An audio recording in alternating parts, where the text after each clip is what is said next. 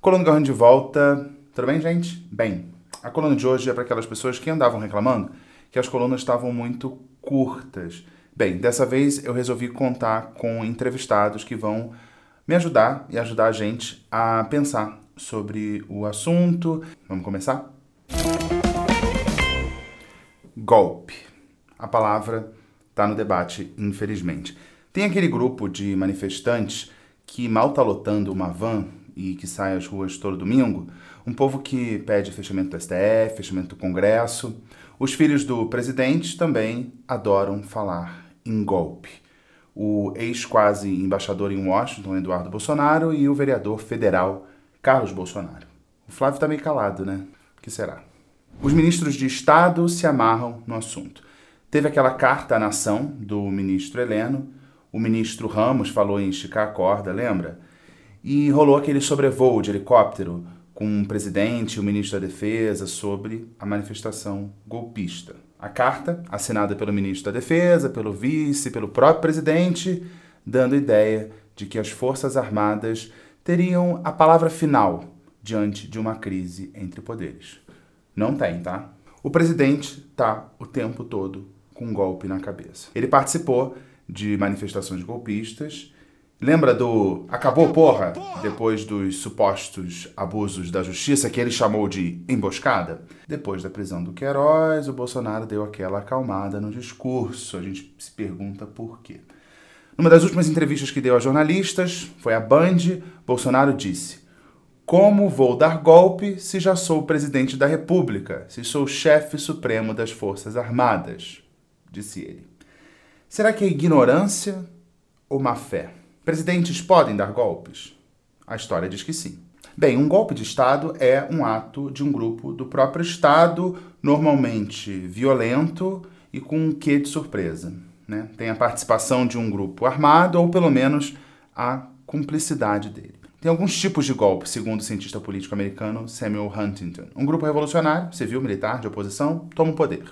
Exemplo, a Revolução Bolchevique, outro tipo de golpe. Pode ser quando uma elite toma o poder de outra elite, tipo o chefe das Forças Armadas retira o rei ou o presidente do seu trono ou do seu gabinete. Exemplo recente, o atual ditador do Egito, o general Abdel Fattah al-Sisi. Outro tipo, o golpe para evitar que as coisas mudem. A população elege alguém, aí chegam os militares e evitam que essa vontade aconteça. Exemplo, 1973, Salvador Allende, no Chile, derrubado pelos militares. O golpe que o presidente Bolsonaro diz que não existe, que não pode dar porque já é presidente, é o chamado autogolpe. Quando um líder que chegou ao poder por meios legais assume poderes extraordinários não previstos pela legislação vigente. O clássico dos clássicos foi na década de 1850. Luiz Bonaparte, presidente, deu um autogolpe se proclamou novo imperador da França. Bem, nessa coluna eu resolvi desenhar para quem não entendeu ou se faz de desentendido. Um exemplo bem pedagógico e próximo da gente. Eu te convido a pensar comigo e com os meus três entrevistados. O golpe aconteceu no vizinho Peru. Alberto Fujimori, um engenheiro agrônomo, filho de japoneses, pouco conhecido até semanas antes da eleição. Foi eleito. Dois anos depois, Nilo, muchas gracias por aceptar um, hablar conmigo acá. Uh, estamos hablando acá en Brasil, algunos hablan de golpe. Entonces, te invité para hablar de este tema porque conoce como de muy cerca.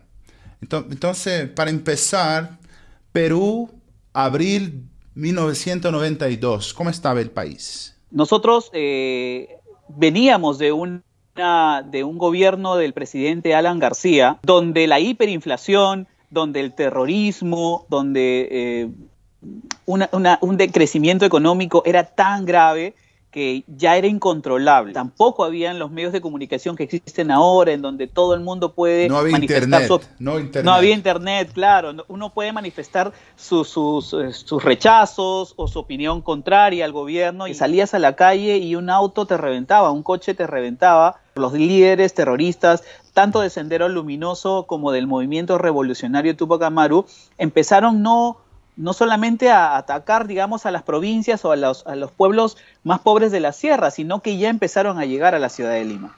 El argumento del presidente Fujimori en ese momento era que no tenía el respaldo de los otros poderes. Él propuso eh, eh, tener, digamos, el, apoyo de las Fuerzas Armadas para poder tomar en su momento eh, el Congreso de la República y otros poderes, ¿no? Como el Poder Judicial, el Consejo Nacional de la Magistratura, para así poder tener la posibilidad de tomar decisiones y tener acciones que, entre comillas, iban a ser positivas para el país. Teniendo la, el respaldo de, de, las Fuerzas Armadas y el apoyo, mira, eso es increíble, el apoyo de la población. Sin embargo, después el pueblo se dio cuenta de que este había sido uno de los grandes errores democráticos, ¿no? De lo que de lo que sucedió en el momento.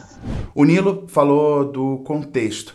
Eu quis entender como é que foi aquele momento em que o presidente decidiu tomar a medida extrema, o autogolpe. Ninguém melhor do que uma jornalista que cobriu esse evento histórico em loco. Nani, obrigado por conversar comigo na minha coluna. Como é que você foi parar em Lima depois do golpe? Então, eu trabalhava no Jornal do Brasil, na editoria internacional, e o golpe aconteceu é, muito tarde da noite de domingo, né? Ele fez uma, uma transmissão ao vivo em cadeia nacional. Como presidente de la República, me he sentido en la responsabilidad de asumir una actitud de excepción. Primero, disolver, disolver temporalmente el Congreso de la República. Segundo, reorganizar totalmente el Poder Judicial como ciudadano elegido por las grandes mayorías nacionales. Solo me anima el deseo de lograr la prosperidad y la grandeza de la nación peruana. Y resolveram me mandar para Lima. A primeira coisa que eu vi foi que no aeroporto você via que as pessoas carregando equipamento, aquele equipamento de televisão, e o pessoal da alfândega já liberando, tinha funcionários liberando, tipo assim, bem, quase bem-vindos ao golpe. Peguei um táxi e fui vendo pelo caminho, assim, era tudo normal, a não ser o discurso do taxista, né? Ele já foi lá falando que Fujimori tinha feito muito bem, que que o Congresso era corrupto, que o Judiciário não prestava. E passando, você via uns tanques na rua, mas você só vai descobrir realmente o que está acontecendo depois, conversando, identificando. Vou ler um trecho da reportagem que você que você enviou, cujo título é Só Militares Sabiam é, de Plano Golpista. E você definia, você fez uma descrição aqui do, do Fujimori citando um comentarista político local. E você fala assim: é, abre aspas, Fujimori é um homem de terceira linha que tirou a sorte grande ao ganhar as eleições de 1990. Não tem nenhuma tradição democrática, nunca teve, os políticos têm muitos defeitos, mas possuem jogo de cintura. Fujimori não tem nada disso. Não lhe interessa a democracia. Desde os primeiros dias de seu governo, deu mostras disso. Além do mais, é assessorado por um grupo de pessoas que vem majoritariamente da ditadura militar dos anos 70 soa familiar? Soa muito familiar, não era um político tradicional, né? Durante os 20 meses, desde que ele tomou posse até o alto golpe, né, como foi intitulado, esse golpe institucional, ele, ele governou criando conflitos, né? fazendo um discurso do medo, dos políticos corruptos, do judiciário vendido, muito parecido e colou, né? Lá colou. Houve um apoio muito grande pelo que você falou, colou. não era só o taxista, era um apoio substancial. Um apoio muito evidente. O Bolsonaro saiu desfilando de carro e as pessoas apoiando. Era... Você falou Bolsonaro. Sério. Não, mas eu acho que é um ato... a gente a gente está tá navegando por um campo semântico parecido aí.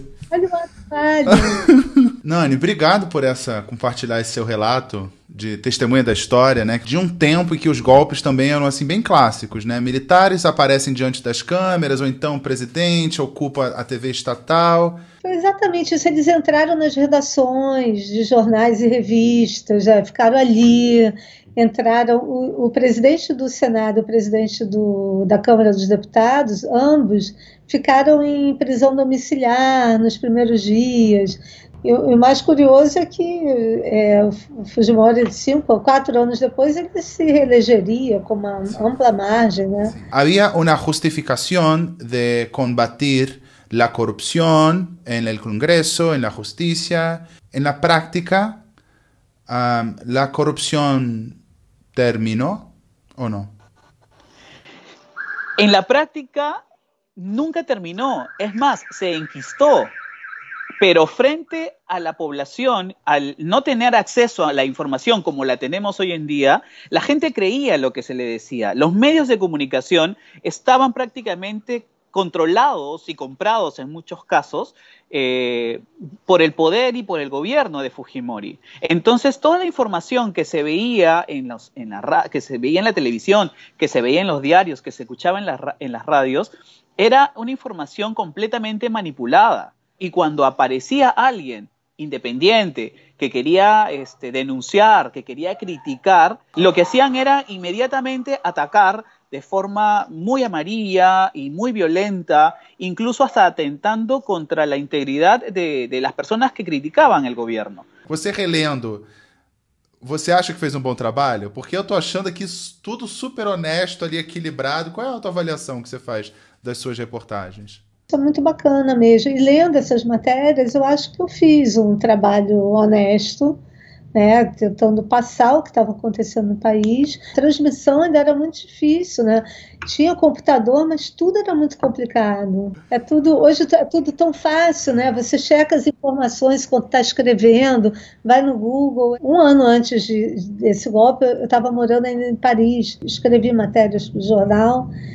E eu me lembro que eu mandava, cheguei a mandar por Telex. Eu não vou nem explicar o que é Telex, põe no Google aí quem está assistindo a gente, porque aí não vamos, a gente está falando aqui do alto golpe do Fujimori e a Nani estava lá e cobriu, e eu pedi para ela fazer a autoavaliação.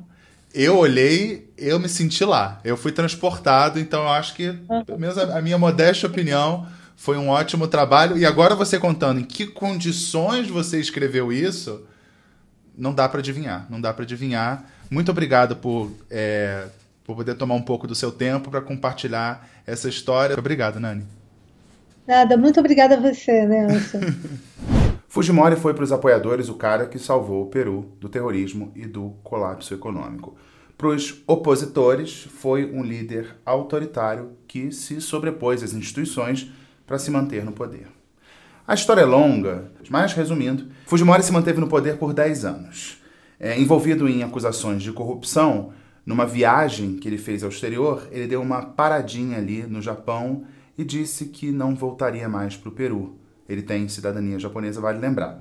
O cara terminou o mandato por fax. Você sabe o que é fax? Bem, lá ele se impôs um alto exílio. Quando viajou para o Chile, acabou extraditado para o Peru. Aos 70 anos, foi condenado a 25 anos de prisão por corrupção e abuso de poder.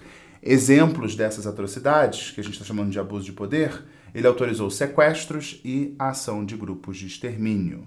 Super gente boa, né? Segundo ele, tudo intriga dos opositores. Em 2017, quando estava internado no hospital, recebeu a notícia de um perdão do então presidente. Durou pouco. O indulto foi anulado pelo presidente seguinte. A família de Fujimori bem que tentou, pediu a libertação por causa do risco da Covid-19 mais recentemente, em vão. A filha Keiko, que depois do divórcio do pai nos anos 90 virou primeira dama do Peru, que é meio estranho, enfim. É, a Keiko foi candidata a presidente com algumas acusações de ter tido financiamento ilegal da Odebrecht. Enfim, também foi presa. Agora, 2020 Uh, Fujimori está en la cárcel, fue juzgado. ¿Cuál es el legado de Fujimori para Perú hoy?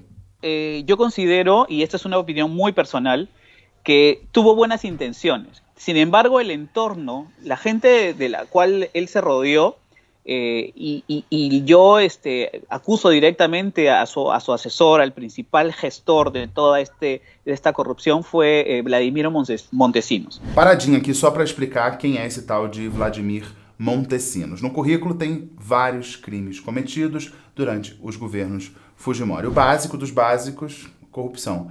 Mas também tem crimes mais graves: assassinato, tráfico de drogas e tortura.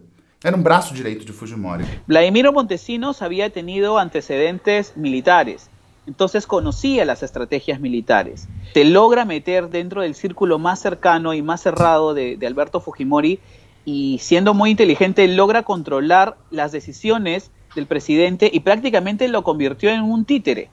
Lo utilizó porque como él tenía y logró la simpatía del pueblo, porque había sido un hombre que no había sido político, que había empezado siendo el rector de una universidad en el Perú y que apareció como el, lo que hoy se denomina outsider.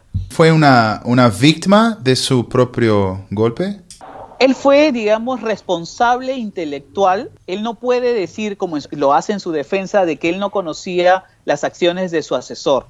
Por cualquier persona que asuma el cargo de la presidencia de un país tiene que hacerse responsable y es la razón por la cual hoy en día él está prácticamente cumpliendo pena de cárcel eh, por todos los delitos que se le acusan. Nilo Casana, periodista desde Lima, muchas gracias por este reencuentro después de ¿cuántos años? Casi 10. Tenemos que cambiar eso. Perfecto. Quiero regresar a Sao Paulo, es una ciudad encantadora, es, es muy cosmopolita, la comida es increíble, las influencias. La comida en, en, Perú es mejor, no hay como no hay não hay competencia, ¿no? Muchas gracias, Nilo. Tem gente que reclama que eu não me aprofundo nos assuntos. Eu já expliquei por quê, porque geralmente eu não tenho tempo. Mas essa semana eu consegui, então toma aí. Eu fiz uma entrevista com o professor historiador Luiz Estevam Fernandes, para os íntimos, Duda. Então vamos lá, Duda. Eu tô falando nessa coluna hoje desse golpe que aconteceu lá em 1992. Olhando hoje para o passado, golpes como esse parecem alguma coisa que ficou mesmo no passado. O último que eu me lembro, assim, que tinha esse, essa pegada meio vintage de militares ali tomando poder. Foi no Zimbábue em 2017. Ah, Nelson, eu acho que assim, tem, tem vários tipos de golpes no passado, né? É, alguns que são esses cinematográficos, eu acho que o do Chile ficou na memória de todo mundo, né? Que é essa coisa de avião bombardeando a, a, casa presidencial e ali o presidente fica tomando o golpe tentando resistir armado, esse tipo de coisa você tem razão, ele envelheceu, né? É difícil imaginar isso que acontecendo nos dias de hoje. Não é impossível, uhum. mas é difícil imaginar. Os golpes, você tem razão também em falar, se sofisticaram. Eles continuam ocorrendo. Seria estranho a gente dizer que não. Né? Os golpes podem se dar hoje em dia dentro da lei. Né? Então, o que, o que a gente está vendo é que os atuais uh, governos que estão descambando para uma ditadura o fizeram convidados pelo povo.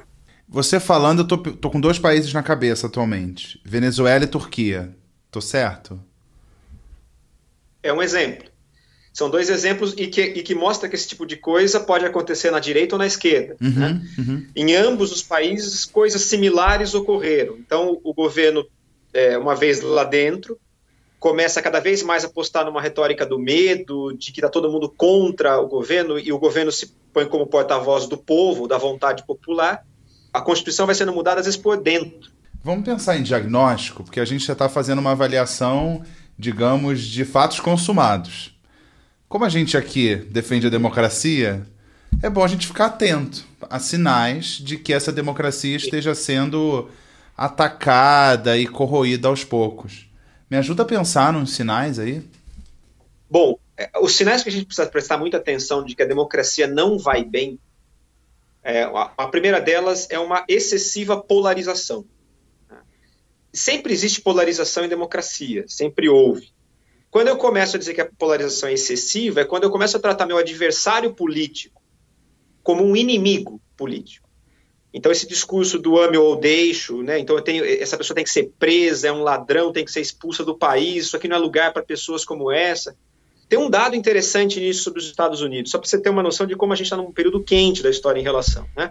Nos anos 50 e nos anos 60, 5% das famílias norte-americanas é, se sentiriam mal dos seus filhos se casarem com, com adversários políticos. Né? Então, uma família democrata se sentiria mal de se casar, casar a filha ou filho com alguém republicano. Hoje em dia, mais de 50% dos americanos não se sentiriam bem assim. Quer dizer, foi de 5% para 50%. E hoje, mais de 50% dos americanos têm medo Medo, a palavra é essa, do outro lado. O discurso do Trump hoje é um discurso de criminalização do oponente. Né? Então, muitos dos defensores do Trump têm falado em um comunismo no Obama. Isso, isso volta a aparecer. É isso, eu tenho uma desconfiança eterna do meu vizinho. Isso é, isso é terrível para uma democracia. Duda, muito obrigado por essa entrevista, por trazer sempre mais luz para o debate e por, por ajudar a gente a refletir, olhando para o passado para aprender e mirar um futuro melhor. Parece discurso de Miss, mas a gente que defende a democracia parece que tem que falar esse discurso de Miss o tempo inteiro, né? É, e a gente tem que tomar muito cuidado, Nelson. E eu, eu agradeço você também pelo convite, conte sempre, mas a gente tem que prestar muita atenção no nosso presente, né? O passado é cheio de exemplos, mas eles não se reproduzem exatamente da mesma maneira. O presente é que a gente tem que sentir o cheiro de onde está o perigo. Ih, meu Deus. Tá meio fedorento, mas isso aí é outro papo. Isso aí é outro papo. Muito obrigado e até uma próxima oportunidade, tudo. Tchau. Até um abraço. Tchau. Bem, a gente chega à conclusão de que essa história de golpe, autogolpe, golpe militar, cabo soldado, tanque, invadir emissora, virou uma coisa meio demodê. Hoje, vai invadir as cinco emissoras da TV Globo, as mais de 100 afiliadas? Vai invadir a redação da Folha, a gráfica? Que gráfica se o jornal hoje é mais online do que físico? Como é que vai calar o My News, por exemplo, que tem gente espalhada por todo lugar? Vai fechar o YouTube? Impossível. Os métodos hoje são outros, pequenos ataques que corroem as instituições por dentro. Essas agressões diárias à democracia foram um jeito que essas lideranças fracas encontraram diante da incapacidade de promover grandes debates políticos entre os que pensam diferente. São homens que aspiram, sonham e, para usar aquela metáfora pobre, banal e recorrente, namoram o autoritarismo dia e noite. É quase uma fixação. Mas nós somos maioria. Vocês viram, por exemplo, o último levantamento do Datafolha, a democracia no Brasil tem apoio de 75% das pessoas hoje. Só 10% responderam que, em certas circunstâncias, é melhor uma ditadura do que um regime democrático. Mas é o que eu digo sempre: se a gente está falando muito de democracia, é porque ela não está muito bem.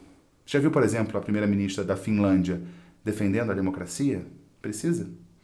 E quando a palavra golpe está no papo do dia a dia, na boca das autoridades do primeiro escalão, então, é porque o buraco é mais embaixo. Bem, precisamos sempre ficar atentos, mas o golpe tem vacina eficaz, eu te digo, está no mercado há mais de 30 anos, não dá reação alérgica, serve para a direita e para a esquerda, combina com qualquer roupa, não faz mal com leite, funciona no frio, funciona no calor, na chuva, no sol, não tem contraindicação. A gente tinha, é verdade, que já ter universalizado, mas já daria para comemorar se a gente atingisse a tão sonhada imunidade de rebanho. A vacina é a boa e velha Constituição de 88. Bem, eu vou ler poucos comentários hoje, já que a coluna ficou um pouco mais longa, então vamos lá, sem perder tempo. Carol Points, ela diz: a câmera não estava focando o rosto do Garrote. Garrote sou eu, Garrone, ok. E achei que eu estava sem óculos. Ficou ligeiramente fora de foco, Carol, desculpa. Mas um dia eu conto para vocês como é que é o bastidor dessa gravação aqui e vocês vão me perdoar por esse pequeno deslize. Nena José, Garrone, você gosta do que na música, hein? Jazz, rock, samba ou tudo isso junto? Como é que é? Eu gosto muito de música nacional e para mim a melhor cantora do Brasil, assim, de todos os tempos e sempre é a Mônica Salmazo. Eu gosto muito dela. Cristina Martinez, ela é membro, tem prioridade em leitura. Ela conta que a mãe dela, de 81 anos, ama sua coluna, minha coluna no caso. E ela diz: Que moço mais lindo! Ela assiste no meu celular. Com a quarentena, ela está toda internauta. É isso, não tem jeito, né? Não tem como ter vida offline, você tem que ter vida online mesmo. Então eu mando um beijo para a mãe da Cristina, que aqui não tem nome. Então eu vou mandar beijo só para mãe da Cristina. Gente, tem aquela história: quem é membro e diz para mim onde assiste a coluna, ganha um desenho de um amigo meu que não quer se revelar para o mundo, um artista que o mundo está perdendo. Mensagem do, vou chamar de Fernando, o nome mais complexo. Ele diz: Garrone, Parabéns pela análise, adoro a sensibilidade da sua mãe e o Francisco. Escuto sua coluna enquanto faço cardio de madrugada na escada do meu prédio. Forte abraço. Que disposição, hein, Fernando? Gente, essa semana é, minha mãe não vai responder a hater. Ela mandou um áudio para mim. Eu respondendo as mensagens aqui. Vamos lá. Oi, pessoal. Eu estou com uma novidade maravilhosa. eu tinha perdido meu cachorro há quatro anos e foram quatro anos decidindo ter outro. Ele vai chegar amanhã. Ele é um, um ele é uma bolinha, miudinho. O nome dele vai ser Zico Garrone, em homenagem aos homens da família. É, a gente nessa pandemia, eu e o, e o Garrone, a gente ficou muito sozinho. O Garrone pai e a gente resolveu adotar um pet para fazer companhia para gente e o cachorro é é um catalisador de afeto. É muito bom ter um bicho em casa, dá alegria para casa, faz sentido a vida da gente. É muito legal. Eu estou muito feliz com o Zico. E estou assim ansiosa que ele chegue e amanhã vai ser o dia. Um beijo. Será que eu terei agora mais um personagem nessa minha coluna semanal? Tem a minha mãe, tem o meu cachorro e tem o cachorro da minha mãe. Não sei, eu vou pensar no assunto. Eu peço a opinião de vocês. Bem, vocês devem ter reparado que agora eu não estou mais um dinheiro na conta, eu estou aqui na coluna do Garrone e vai ser a minha participação no My News agora vai ser semanal, só aqui na coluna do Garrone, que é esse meu contato mais pessoal com vocês, em que eu falo de um assunto sobre o qual eu pesquiso há muito tempo, eu sempre tenho um olhar para o exterior, vocês vêm acompanhando a coluna, já são mais de 60 colunas aí, vocês já entenderam muito bem o meu estilo e os temas que eu abordo. Então, assista, compartilhe, dê o like, membros têm prioridade na leitura dos comentários e é isso. Fico por aqui e até semana que vem com a coluna do Garrone e a coluninha do Francisco. Tchau, até a próxima.